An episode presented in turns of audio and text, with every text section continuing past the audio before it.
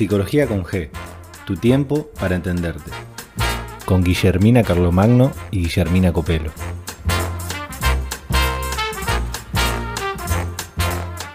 Quiero que escuches esto y me digas qué es y qué te genera.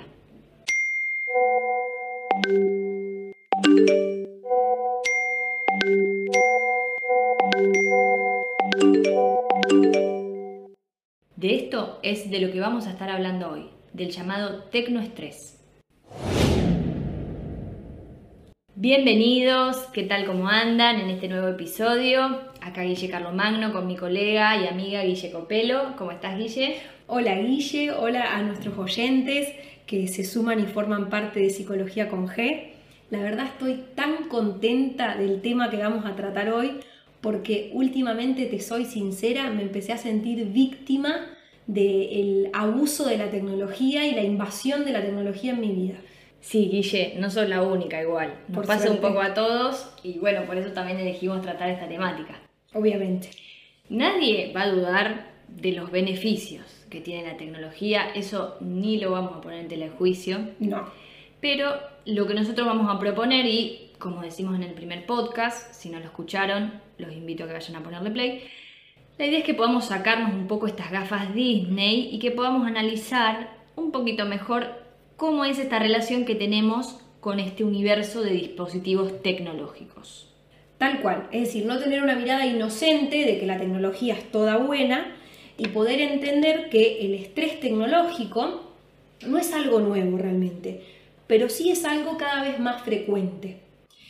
E Incluso creo yo que con la pandemia esto se puso en el centro de nuestras Sí. vidas. Todo pasó a estar de alguna manera mediado por las tecnologías, la teleescuela, el teletrabajo, las videollamadas, los cumpleaños por Zoom. De pronto no había ninguna actividad que no esté mediada por una pantalla. Exactamente, y bueno, en nuestro caso también los consultorios virtuales. que- Exactamente. Que.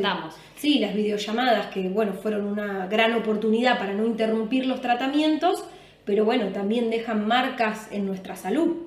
Es imposible, vamos a decir, que no estemos tecnoestresados porque estamos hiperconectados, vivimos en línea todo el tiempo. Guille, pero para dar una definición un poquito más exacta, ¿qué es el tecnoestrés?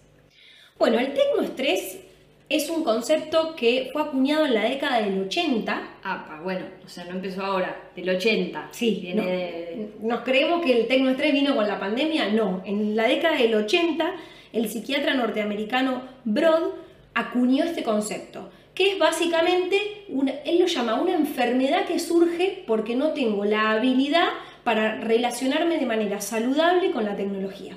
Algunos autores plantean que puede considerarse como una nueva pandemia. No, por favor, una nueva pandemia, no. que no hay resto físico. No, por favor. Guille, ¿y cuáles podríamos decir que son las consecuencias de estar tecnoestresado? Es decir, a partir de qué síntomas me puedo dar cuenta que esto me está pasando a mí. Bueno, las consecuencias son variadas, hay como un abanico de síntomas porque algunos son más físicos, o sea, los sentimos más en el cuerpo, y otros son más cognitivos o más emocionales. Perfecto. Empezando por los físicos, los más comunes suelen ser el dolor de cabeza continuado, Sí. la tensión muscular en el cuello, en la espalda y la fatiga visual. Eso es muy típico por la exposición a las pantallas. Estoy segura que la gente que nos está escuchando va como cabeceando, late, late. Estaba pensando lo mismo, quisiera hacer un desafío a ver quién no se siente identificado en una de estas. Totalmente, más de tres creo yo que tenemos todos. Bueno, entre los síntomas cognitivos más típicos tenemos el agotamiento mental, la dificultad para concentrarnos, que eso hace que baje nuestro rendimiento, irritabilidad, ansiedad y también aparece mucho el aislamiento social, o sea Sí. que a veces nos recluimos bastantes, o la afectación en nuestro sueño, en la calidad Ajá. de cómo dormimos. Sí. Mira, eso también es llamativo porque uno piensa que las tecnologías las uso durante el día, puedo estar estresado en ese momento del día, pero no que me las llevo conmigo cuando voy a dormir también. Bueno, en realidad si nos ponemos puntillosas, tenemos que decir que el concepto de tecnoestrés es como un concepto demasiado general que engloba diferentes subtipos de estrés. Ujú. ¿Nos querés contar, Guille, de qué se tratan? Bueno, tenemos por ejemplo, en primer lugar, la tecnoansiedad, que vendría a ser esta, este rechazo o sentimiento negativo ante las tecnologías que nos provoca tensión y malestar cuando las usamos. Sí, se me ocurre que un ejemplo típico de eso son los grupos de WhatsApp, por ejemplo el grupo del trabajo, que a veces te levantás a la mañana y ya ves un montón de notificaciones y no querés mirar el celular. ¿Qué pasó? ¿Qué pasó? Te pones a especular, eh, tendré, ¿habrá pasado algo conmigo? ¿Qué es lo que puedo, qué puede estar sucediendo? Eso, todo eso es muy activador de ansiedad. Excelente ejemplo. En segundo lugar, tenemos la tecnofatiga, que se caracteriza por este sentimiento de cansancio y agotamiento mental y cognitivo debido obviamente al uso de las tecnologías. Yo lo pienso como cuando de golpe en el teléfono me salta esta alerta que dice espacio de almacenamiento lleno. Bueno, algo así nos pasa en nuestra cabeza. Sí, excelente. Me parece muy gráfico eso. Creo que un ejemplo es el síndrome de la fatiga informativa, ¿no? Y pasó con la pandemia de la forma más gráfica, porque estábamos a tope de información. El año pasado nos convertimos todos en epidemiólogos, infectólogos y manejábamos mucha más información de la que nuestra mente podía procesar. Claro, estamos como intoxicados de tanta información. Exactamente, sí, intoxicación informativa. Bien, y otro elemento de esto que compone el tecnoestrés es la tecnoadicción, que sería este deseo incontrolable de estar conectado a la tecnología a toda hora y en largos periodos, pero con especial énfasis a esta característica de dependencia, incluso hasta dependencia patológica de estar conectado. Igualmente, este es un tema mucho más profundo que abarca un montón de otras aristas. Pero para resumirlo, estaría relacionado con este temor a la desconexión como ese paniquito, ¿viste? Que te da cuando de golpe te tocas el bolsillo y no sentís el celular. Ay, sí, por Dios. O por ahí, cuando uno llega a un lugar y, bueno, ¿cuál es la contraseña de Wi-Fi? ¿no? Parece que si no estoy conectado, no lo estoy viviendo. Pero bueno, adhiero a esto que decís vos porque que abre algo más profundo, porque ahí ya estamos hablando de las redes sociales, de qué es lo que le muestro a las otras personas, de, bueno, parece que si no lo publiqué, no lo viví o no lo disfruté tanto, así que, bueno, ya podremos darle, ¿no? Un poco más de rienda suelta a este asunto. Yo creo que es interesante para analizar un poco con más tiempo. Entonces, el tecnoestrés es ese concepto general que abarca la tecnoansiedad, la tecnofatiga y la tecnoadicción. Así es. ¿Y sabes cuál es el ejemplo emblemático que me parece en el que podemos ver estas tres categorías? ¿Cuál? El teletrabajo o home office. Antes quizás trabajábamos en una oficina y el horario estaba estipulado. Trabajaba hasta las 5 o 6 de la tarde y apagaba la computadora, me iba a mi casa y me olvidaba. Estaba bien dividido ¿no? lo laboral de lo personal. Con todo el tema de la cuarentena, esto se vio fusionado y quedó en una especie de gris desregulado, ¿no? donde la oficina está en el living o en la cocina de mi casa, donde recibo un mail de trabajo a las 9 de la noche y no sé si lo tengo que contestar, porque a lo mejor mi jefe piensa, bueno, que como estoy en mi casa, lo puedo hacer, y empiezo a sentirme tecno fatigado porque estoy agotado mentalmente, siento tecno ansiedad, rechazo los dispositivos electrónicos a la computadora, no la quiero ni ver, y a lo mejor hasta me genera tecno adicción porque estoy demasiado pegada a la tecnología. Sí, sí, me genera ansiedad pero no me puedo desconectar a la vez. Bueno, yo creo que hasta acá hicimos un estatus de actualidad de qué sería el tecnoestrés y estimo que la mayoría se va a sentir identificado con esto. Ahora vamos a hacer la siguiente pregunta, Guille. ¿Qué podemos hacer frente a todo esto? La respuesta fácil sería, bueno, desconéctense un poco. apagar la computadora. Claro, apagar la computadora, soltar un poco el teléfono. Bueno, sabemos que no se puede. Eh, no podemos darle la espalda a la tecnología porque es una herramienta de trabajo y porque es una herramienta a la cual nos benefician un montón de cosas. Lo que sí les propongo es que tratemos de generar hábitos de desconexión. ¿Viste el ejemplo que vos dabas de cuando el celular te dice que la memoria está agotada? Bueno, esto sería como lo mismo. Si yo quiero generar un hábito nuevo, antes tengo que eliminar un hábito que no me está ayudando. Claro, digamos como que los hábitos son estas conductas automáticas que yo hago sin darme cuenta que las estoy haciendo y la propuesta es empezar a hacerlas un poquito más conscientes, hacer más consciente qué estoy haciendo para poder elegir cambiarlo. Excelente, sí. Te diría que casi tiraste un título eh, psicológico, esto de hacer consciente lo inconsciente, pero bueno, partimos un poco de ahí, ¿no? Si no visibilizamos y sacamos esto de las tinieblas, nunca nos vamos a poder hacer cargo de lo que está pasando. Entonces, lo primero que les proponemos es que tratemos de evitar la sobredosis de la tecnología. Perfecto, esta es la primera pauta y algunos de estos hábitos que podemos empezar a incorporar y nos pueden ayudar son, por ejemplo, pausas activas. Vendría a ser, si vos trabajas, bueno, decíamos en la oficina o estás en tu casa haciendo teletrabajo, lo que sea, por cada una o dos horas frente a una pantalla, proponerte levantarte, estirar las piernas, reacomodar la postura, descansar 10 minutos, qué sé yo, tomar un vaso de agua, hidratarte, pero de alguna manera que te permita despejar un poco tu cuerpo y tu mente para volver después a conectarte de nuevo. Excelente, incluso uno se puede poner alarmas porque a veces se te pasa la hora y cuando te diste cuenta estás mal sentado hace 5 horas en la misma posición. Y después me duele el cuello. Obvio. Entonces ponerme una alarma que me indique que tengo que hacer una pausa activa y escanearme un poco para ver cómo estoy y no ser mi propio jefe eh, abusivo. Otra cosa que podemos hacer para evitar la sobredosis, y esto es fácil de decirlo pero muy difícil de hacer, que es limitar la utilización del teléfono antes de irnos a dormir y apenas nos levantamos. Ajá, es imposible casi. Sí, lo tenemos bastante incorporado, pero la realidad es que en el momento que nosotros nos vamos a dormir, necesitamos empezar a darle a nuestro cerebro la señal de que, bueno, tiene que empezar a apagarse, ¿no?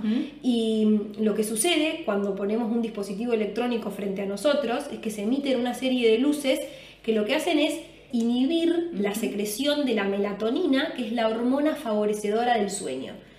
Entonces, le estoy diciendo a mi cerebro, dormite pero en el fondo le estoy poniendo una luz que lo único que logro es que se despierte cada vez más. Claro, un mensaje un poco contradictorio. Sí, volvemos loco ahí la Matrix. Y mm, la otra cosa es evitar utilizarlo apenas nos levantamos. ¿no? Como que suena la alarma y tenemos el impulso de agarrar el teléfono y, ver las notificaciones. Y ver las notificaciones. Y ver qué es lo que pasó. Y ya me tenté a responder una cosa, ¿no? Entonces estoy empezando el día en una hiperconexión sin darme ese lugar para, bueno, un pequeño silencio, higienizarme, lavarme los dientes, desayunar o hacer el ritual que me sirva para después decir ahora sí, mundo, invadime de estímulos. Perfecto, y creo que este está muy relacionado con otro tercer ejemplo de hábito que tenemos que incorporar, que es establecer horarios de respuesta ya sea para mails o para WhatsApp o para mirar las redes sociales, definir un momento, bueno, como decías recién, no es apenas me levanto, a lo mejor es, qué sé yo, a partir de las 9 ahí arranco a mirar las cuestiones del trabajo o me tomo después eh, una pausa 10, 15 minutos y mira los WhatsApp. Sí, y la verdad esto me parece re interesante. Eh, a mí me cuesta. Hoy por hoy no lo tengo resuelto, pero sí, me parece una alternativa como poder Em, limitar, ¿no? Ser un poco a lo mejor más dueños del tiempo que pasamos en línea. Bien, una segunda pauta que podemos proponer también es tomarnos recreos de la tecnología. Y esto vendría a ser ya buscarnos algunos hobbies, pero que no sean digitales, ¿sí? otras actividades que me permitan cortar con tanta tecnología, como por ejemplo cocinar, pintar, dibujar, hacer yoga, no sé, hay un montón de ejemplos personales, cada uno puede encontrar qué es lo que le gusta hacer, pero tener alguna otra actividad que me permita descansar de tanta pantalla. Bien, y de estos hobbies no digitales, contame, ¿cuál es el que vos solés hacer? Bueno, a mí me gusta mucho escribir, pero claro, lo que hago es escribir con una computadora. Ah, Entonces, bueno, ahí tengo que ponerme el ejercicio de hacer un poco más a mano de hecho, recomiendan esto, ¿no? Perder la práctica motriz, ¿no? De, escribir a mano. Mi hobby no digital actual ahora es la cerámica. Arranqué un taller de cerámica con la idea esta, ¿no? De poner la cabeza en otro lado y bueno, un poco también asociado a lo artístico, que es algo que siempre me convoca. Qué hermoso. Bueno, vamos con una tercera pauta que también es muy interesante, que tiene que ver con evitar la multitarea en la pantalla. ¿Sabes qué es esto de la multitarea? Mm, Contame un poco más. Bueno, de lo que se trata es de definir la prioridad con la que yo me estoy acercando a un dispositivo electrónico. Es decir, por ejemplo, yo tengo abierto WhatsApp en la computadora, tengo el mail, tengo el Facebook, lo que sea. Bueno, voy a definir qué voy a ir a buscar a estos lugares. Si estoy trabajando, voy a prestar atención a todo lo que aparezca en esos lugares, pero que esté relacionado con el trabajo. Entonces, si estoy trabajando y me escribe alguien del trabajo por WhatsApp, le contesto, pero no le respondo en el camino a mi mamá o le respondo una fotito a una amiga o me guardo un sticker que me gusta. Sí. ¿Se entiende? Sí. Es decir, la tecnología no me dice a mí lo que yo miro, sino que yo tengo en claro antes de meterme qué es lo que voy a ir a buscar. Perfecto. Sería como un poco evitar un zapping mental Eso. de la tecnología. Eso, y el zapping mental que me pierde porque por ahí agarré el teléfono para hacer una transferencia bancaria, decime si no te pasa, y en el camino pasaron 10 millones de cosas, entraste a Instagram, respondiste lo que fuera, y después dijiste, para, ¿para qué había agarrado el teléfono yo? Claro, tal cual, ese hábito automático, viste, cuando abrís la heladera y decís, ¿qué vine a buscar? Y la cerrás y volvés. Bueno, lo incorporamos ahora con la tecnología. Sí, sí, es verdad. Porque el de la heladera era muy típico, pero hace bastante que no me pasa, pero en el teléfono o la computadora me pasa todo el tiempo. Bueno, y otro ejemplo de esto que podemos recomendar para evitar este zapping mental es empezar a usar un reloj de muñeca o reloj de mano para no estar chequeando a toda hora la pantalla del celular. Y una última pauta que podemos dejar como una propuesta es hacer un día o un momento de detox o de desintoxicación, que sería intentar algún día de la semana, posiblemente más el fin de semana, reducir lo más posible el contacto con la tecnología o intentar usarla un poco menos o casi nada. Sí, está bueno, mm, pienso que mayormente va a ser sábado o domingo. Sa- ¿Viste esta cosa de pongo el celular al lado, lo tengo en el bolsillo? Déjalo en otra habitación, déjalo en otro lado y, y también favorecer el contacto con la naturaleza y con el aire libre. Estamos llegando al final del episodio del Tecnoestrés y como nos gusta decir, para cerrar, vamos a dejar un tridente de conclusiones y arranco yo con la primera, que es registrar esto, ser conscientes de que es un problema. Y para eso, escuchar tu cuerpo, ver si me estoy sintiendo mal, me siento agotado de usar tanta tecnología, responder cuánta cantidad de información estoy consumiendo, cuánto tiempo le estoy dedicando, si no presto atención cuando me están hablando por estar pendiente al celular, si me duele la cabeza, si siento fatiga visual, si me siento agotado mentalmente. Y si me tomé ese tiempo y llegué a la conclusión de que algo de todo esto me pasa y efectivamente me siento tecnoestresado o tecnoestresada, definí claramente para qué querés hacer un cambio. ¿m? Definí qué es lo que te motiva a hacer este esfuerzo, porque tenemos que decirlo, es un esfuerzo. La tecnología es atractiva y es engañosa. Entonces, a nuestra mente le cuesta abandonar eso que le resulta atractivo. Busca una fuente de motivación. Querer que me deje de doler la cabeza no es una motivación suficiente para enfrentar un cambio y para incorporar un hábito nuevo. Entonces, ¿por qué quiero incorporar alguna de estas reglas? Para dormir mejor, para mejorar mi sistema inmunológico, para mejorar la conexión con mi cuerpo, para hacer que disminuya la sobreestimulación y de esa manera seguramente va a descender el cortisol y va a descender la ansiedad y el estrés, para mejorar mis relaciones humanas con los demás, porque sabemos que la tecnología la interfiere, y para mejorar mi productividad o para el argumento y el motivo que cada uno de ustedes quiera definir. Excelente. Y la última conclusión, me gustaría agregar que acá hay que inventar cada uno sus propias reglas.